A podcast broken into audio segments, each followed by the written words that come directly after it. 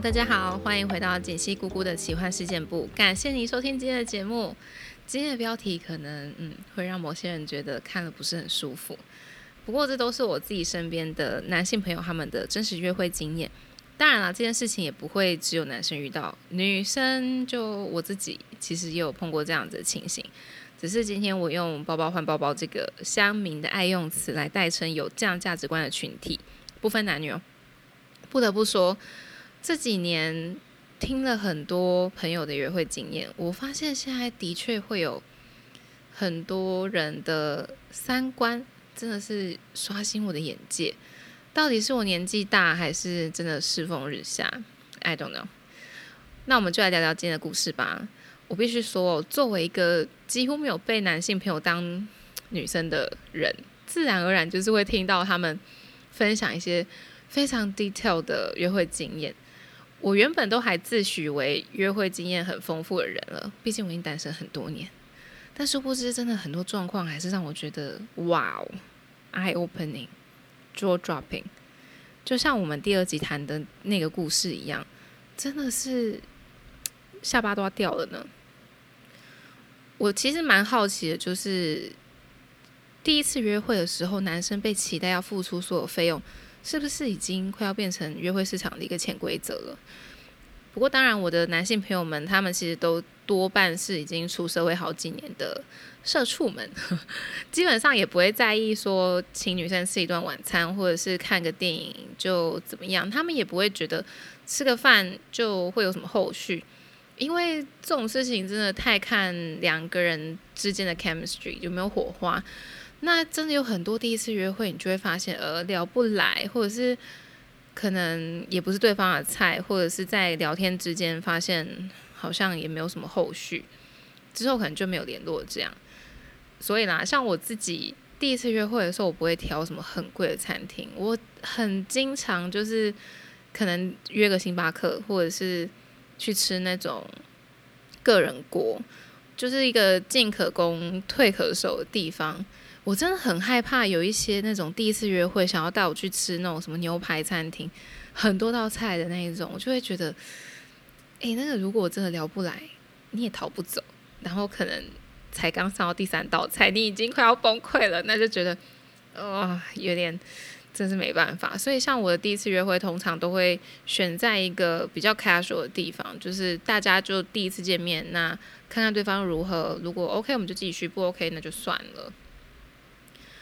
然后我这些男生朋友们，他们最近起真的是越来越常遇到，他们觉得有点得寸进尺，或者是根本是不是出来蹭饭的人。那我们今天就是用代号 A、B、C 来来代表三个不同的朋友。像我的朋友 A，他是科技业的业务，他就呢在 Tinder 上面滑到了一个蛮有气质 OL，没有到说特别漂亮，但就是。感觉蛮有气质的，然后聊天的时候也是比较偏腼腆啊、害羞这种。那他们聊了一阵子，就决定，哎，那我们就出来吃个饭吧。那第一次吃饭的时候，对方他就选了一个一个人大概要一千出头餐费的中高档餐厅。哎，在中南部一个人吃到一千，是颇高级的吧？那他说整顿饭下来，其实女生也没什么说话，就是吃东西、划手机。那 A 说他真的是话题聊到都没了，最后真的是就是各吃各的，然后女生也没有要开什么话题的意思。等到账单上来的时候，A 就故意试探一下，说：“哎，那我们一个人大概是一千多这样。”他说女生当下就愣住，然后他就翻了一下他的包包，而且他说那个就是传说中的小费包。他说他第一次知道什么叫小费包，就是是那个包包连他自己的手机都放不进去的那种包包。然后他刷翻了一下，就说：“哎呀，人家忘记带钱包了。”A 那时候心里想说：“哎，他有料想到啦。”但是他就跟那女生说：“啊，没有啦，开玩笑的，就是我会请客，就还是要维持绅士风度。”可是他其实心里也觉得不太舒坦。然后吃完饭后啊，那女生就说还有其他事情，可是因为他没有带钱包，所以就请 A 开车送他回家。我就问 A 说：“那你封锁女生吗？”他说：“还没。”他说那一次之后，他是不会主动找那女生聊什么天，可是他就发现那女生还是会时不时的就密他，然后跟他讲说，哎，最近有一些餐厅好像不错啊，然后希望可以去试试看。然后 A 就想说，好，也许第一次是真的人家忘记带钱包吧。虽然我一直跟他说，Yeah bullshit，反正呢，A 就在约了这个女生一次。那出门前他就还故意的提醒那女生说，哎，那你今天钱包记得带哦，不然万一路上临时有需要用钱，还是证件什么的，可能就比较麻烦。然后第二次约会到付账的时候，一样，这女生又故技重施，就是跟一脸不好意思的跟他说啊。我又忘了带钱包，说对不起之类的，然后 A 也没有演了，因为我说真的，如果我真的忘记带钱包，现在就是转账这么方便，如果我真的觉得羞愧，我就会跟对方说，你账号给我，我现在转给你，我真的非常的抱歉，我会真的会觉得很抱歉。但那女生就一副就是，人家真的没有带钱包吗？那拜托你了，就大概是这样子。所以 A 那一次他就也没有演了，他就直接跟那女生说：“没关系，这顿饭钱我会出。可是我想跟你说，你这种蹭饭的行为，我觉得蛮要不得。然后你给我的观感也蛮差的。这些钱我不是出不起，但我也没有欠你。我相信你身上应该至少有有卡什么的吧？那就麻烦你等下自己搭车回家了。”啊，真的是，难道？专业蹭蹭饭户就是就是这样吗？好，接下来呢，我们来讲朋友 B。B 呢，他是一位家里开工厂的小开，也不是说真的超大那种工厂啊，但就是自己家里有事业。B 呢，他又高又帅，身高一八三，然后有在练，就是这衣服拉起来真的有六块肌的那种，长相就是韩国明星那样眯眯眼，然后有棱有角的下巴，所以。其实主动奉上来的女生也是不少，不过就是因为她的家世不错，外形又真的是蛮优的，所以蛮自大的。他就觉得没有自己得不到的女生啊，所以第一次跟他约会的时候，就算真的很聊得来，就这种自大的这种态度，我真的是蛮不行的。后来我们就也没有再有任何进一步的发展。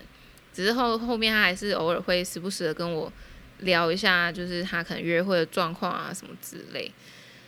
然后 B 说很多女生知道他家里开工厂之后，就是会特别殷勤，没有加上他本来这个外形，本来就会很多女生喜欢。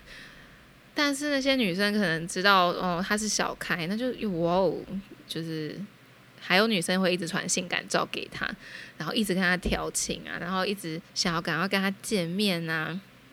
然后他说有一个女生，就是他们约会完之后，就是打的正火热，都想说 OK，那我们就去开房间吧。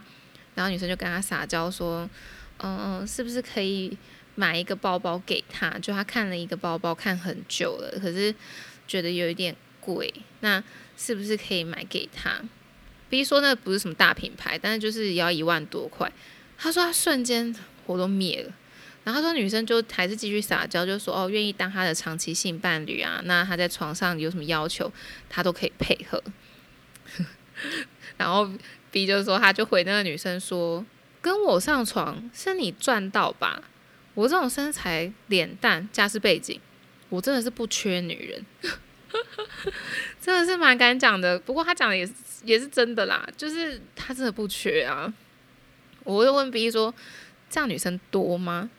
他说：“摆明只要要包包的、要精品的，真的就这一个。可是的确会有很多女生出门就是等着让他结账，然后就会跟他去开房间。但比如说他有时候觉得他自己比较亏吧，就是又要出钱又要出体力。唉，我不知道这到底是炫耀还是烦恼。那接下来故事就比较小清新一点了。我的朋友 C，然后他在一间那个外资银行上班，就还不错这样子。”他就认识了一位在外面租房子的研究所女生，那他们两个其实一开始就是以约炮为目的出去约会。那因为对方是学生嘛，所以 C 自然而然他就是包办当天所有的费用，包括去吃晚餐啊、看电影啊、开房间这些。那发生关系完之后，他就骑机车送女生回家，女生就说她想要去全联买东西，那说 OK，那反正骑车去全联也比较方便一点，总比女生还要自己坐公车或坐捷运来得好。他就这样陪着女生逛了全联，然后他说在结账的时候，他就在旁边等嘛。没想到那女生就在柜台转头跟他说：“哥哥，这边总共要多少多少钱哦？” C 说他当下真的傻眼一波，他说他心想说，连自己的生活用品都要我付钱吗？如果当天吃饭、看电影、开房间这些约会的费用他出，他当然觉得 OK fine，就是这本来就是男生应该做的。但是连去全联买菜、买用品都还要男生出，他就觉得有点怪了。那当下当然为了不要让场面太尴尬，他还是就掏出了信用卡把这些东西都刷掉。只是他当然之后就不会再约这个学生妹了。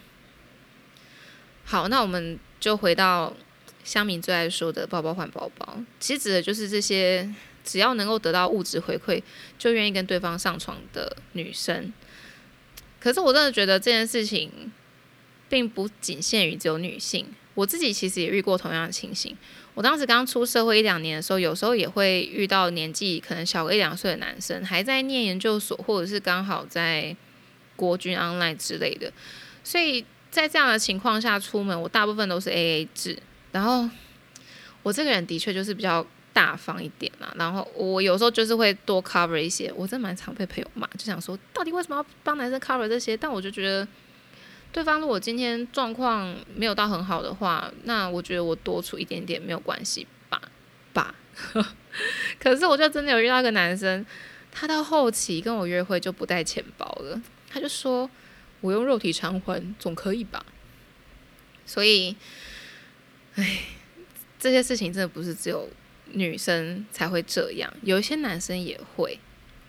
当然，我觉得我遇到的都还算是少数，大部分男生是不会，就至少一定都是 A A 制。但我很少很少遇到男生会都不带钱，或者是嗯，希望我可以出多一点的，真的蛮少。我觉得大家诟病的其实是。这样子的人，其实你就是把自己当做商品，在做等价交换的这种感觉，好像别人出饭钱或提供物质，你就可以付出肉体。但我觉得，不管是约炮啊，还是呃床伴这件事情，主要应该还是两个人你情我愿的，然后对对方都觉得有有点感觉才会发生吧，而不是说好像。变成是好啊，那你给我什么，我给你肉体这样。我也从来没有在约会的时候觉得，哦，这个男生今天请我吃饭，我就需要跟他干嘛？因为饭钱我也不是出不起啊。如果今天男生他觉得他出这顿餐费是为了跟我上床，那我们 go Dutch，真的，我那一份我自己出。主要是我不想让对方觉得要得到我很 easy，花点钱就好了。真的，你说。吃顿饭了不起，五百一千就可以上床，那也太廉价了吧？也不是说今天他请我吃高档餐厅就可以干嘛，而是这这就是价值观的问题啦。而且一旦有这样子的行为，我觉得自己在对方的眼里就会变得非常没有价值。就你看，就是跟你吃个饭就可以上床，你要说对方还会多欣赏你的个人特质还是什么，我觉得是蛮难的。当然，我也可以理解有些人可能真的很想某些东西，然后他们自己买不起还什么的。那上床对他们来说也不是什么劳苦差事啊，三个小时或一个晚上就可以换到自己一直很想要的东西，何乐而不为？而且 老实说，很多人真的也跟我讲，他们在床上其实有爽到啊，所以也不是只有白白拿人家东西，那他也有爽啊。OK，fine，想要过怎么样的人生，大家真的自己选择。只是像我跟我身边的朋友们都不是喜欢这种亏欠感觉的的人，就我们想要的东西其实都会自己买，啊，我也觉得应该就是要这样子嘛。你想要什么东西，你付出呃劳动力，然后当然不是说那方面的劳动力啊，就是你去上班啊，或者是你去打工啊，或你用运用一些自己的知识什么去赚钱，然后买你自己想要东西，我觉得那才是真的。真的成就感，然后我也知道，一旦受赠于他人，我就很容易会有亏欠感。就是就算只是一些小小的钱，或者是对方请我看一场电影，我都会觉得呃，好像欠了人家什么。那之后如果对方对我提出一些要求，我知道我就会很难拒绝。那如果你也是这样子的人的话，那真的劝你就是大家互不相欠，才不会说你之后对方提的什么要求，然后你因为之前欠过人家什么，你就不敢拒绝，不好意思拒绝。那我这些朋友们在跟我谈论这个议题的时候，他们有提出另外问题，就是以后要怎么防范自己的小孩变成这样呢？真是想很远，我是想说，嗯，你们这些单身狗现在在想这个问题了。不过的确也很现实啊，也不能怪他们，毕竟他们就是看到了约会市场上的这一面，所以会有顾虑，其实也很正常。那我也只能说，大家一定要让你未来的小孩，不管男生女生，知道。他们的身体，然后他们的感情是很珍贵的，没有谁可以用钱或物品来换取他们的肉体或者是他们的情感。然后我们也，我觉得啦，就是你要去提供你的小孩一个环境，让他不用为了得到这些物质而去做出那样子的选择。这并不是说你要赚多少钱供养你的孩子，不是说你一定要很有钱，然后。让他过得很富裕的生活，才可以达到这个环境。我觉得不是，而是观念。你从小就是要告诉他，你要用务实的方式去得到你想要的东西，而不是用这样子的方式来换取。以上就是今天跟大家分享的故事，还有这个议题。希望大家可以从中获得一些什么，然后也带走一些什么。不知道大家有没有经历过类似的事情呢？如果有的话，也欢迎你上 IG 跟姑姑分享你的经历，或者是如果你对于这样子的观点你有不同的看法的话，我也欢迎你跟我分享。因为我真的，毕竟我跟大家分享就是我自己的观点，所以你一定也可能会有你的观点，或者是你可能觉得哦，这个你也遇过很多次，你也觉得不了解为什么会有这样子的现象发生，那我也欢迎你告诉我。所以。大家可以上 IG 搜寻锦溪姑姑，或者是你可以打 ID 姑姑点 Talk，然后看是要投稿还是你要私讯跟我聊聊也都可以哦。那就这样啦，我们就下一期见喽，拜拜。